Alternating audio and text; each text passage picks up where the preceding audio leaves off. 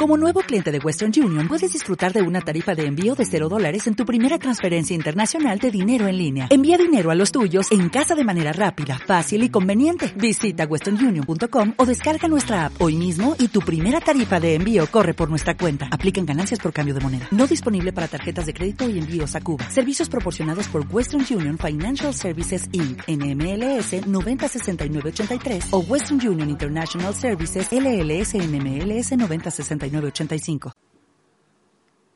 He sido invitado a hablaros sobre la utilidad del ayuno. También Dios nos invita y el tiempo mismo nos apremia.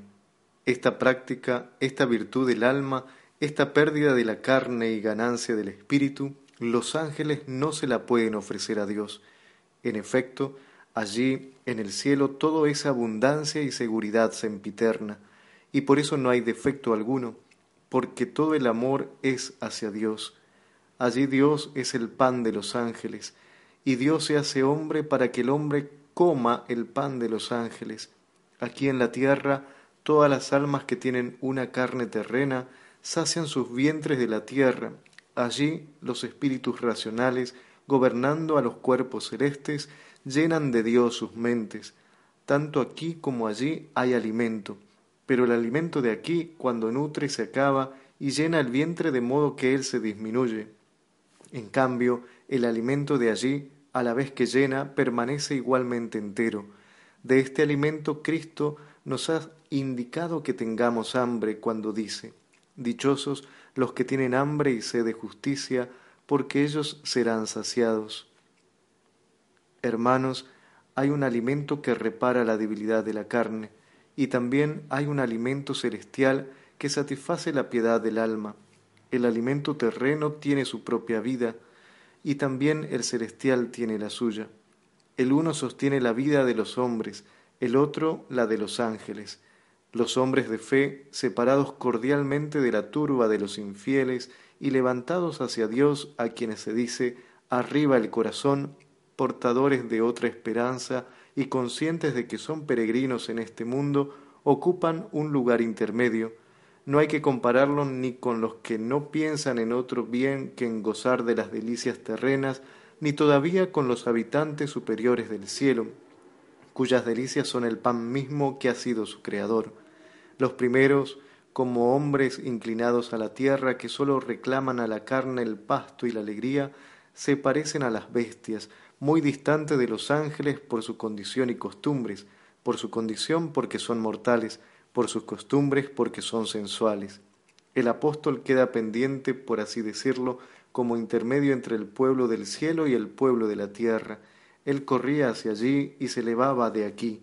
Sin embargo, no estaba todavía con los bienaventurados, porque habría dicho yo ya soy perfecto y tampoco estaba con los terrenos perezosos, indolentes, lánguidos, soñolientos, que piensan que no existe otra cosa sino aquello que ven y lo que pasa, y que ellos han nacido y han de morir, puesto que si el apóstol fuese del número de ellos, no habría dicho yo corro hacia el premio de mi llamada divina. No vayáis a creer que el ayuno es algo de poca importancia y superfluo, que nadie al hacerlo según la costumbre de la Iglesia, piense para sí y se diga, o escucha al tentador que sugiere internamente, ¿qué es lo que haces? ¿Por qué ayunas? Tú defraudas a tu alma y no le das lo que le gusta. Tú te infliges un castigo a ti mismo y tú mismo eres tu verdugo y sayón. ¿Es que le puede agradar a Dios que tú te atormentes? Entonces es cruel porque se alegra de tus sufrimientos. Respóndele al tentador, yo sufro, es verdad, para que Él me perdone, yo me castigo para que Él me socorra, para que yo sea agradable a sus ojos, para gustar su dulzura. También la víctima es sacrificada para ponerla sobre el altar, y no voy a consentir que mi carne oprima a mi alma.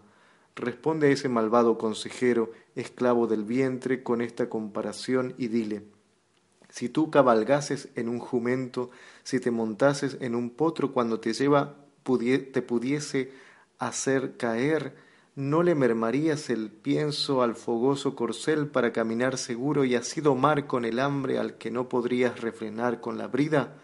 Mi carne es mi jumento, yo camino hacia Jerusalén y muchas veces me lleva precipitadamente e intenta arrojarme fuera del camino, pues mi camino es Cristo. ¿No voy a reprimir con el ayuno al que va encabritado? Quien conoce esto sabe por propia experiencia cuán útil es el ayuno. Pero es que esta carne que ahora es domada siempre lo será, mientras en el tiempo flota a merced de las olas, mientras está agobiada por el lastre de la mortalidad, tiene sus diabluras manifiestas y peligrosas para nuestra alma, porque la carne es todavía corruptible y aún no ha resucitado, puesto que no será siempre así, aún no tiene el estado propio del ser celestial, porque todavía no somos iguales a los ángeles de Dios.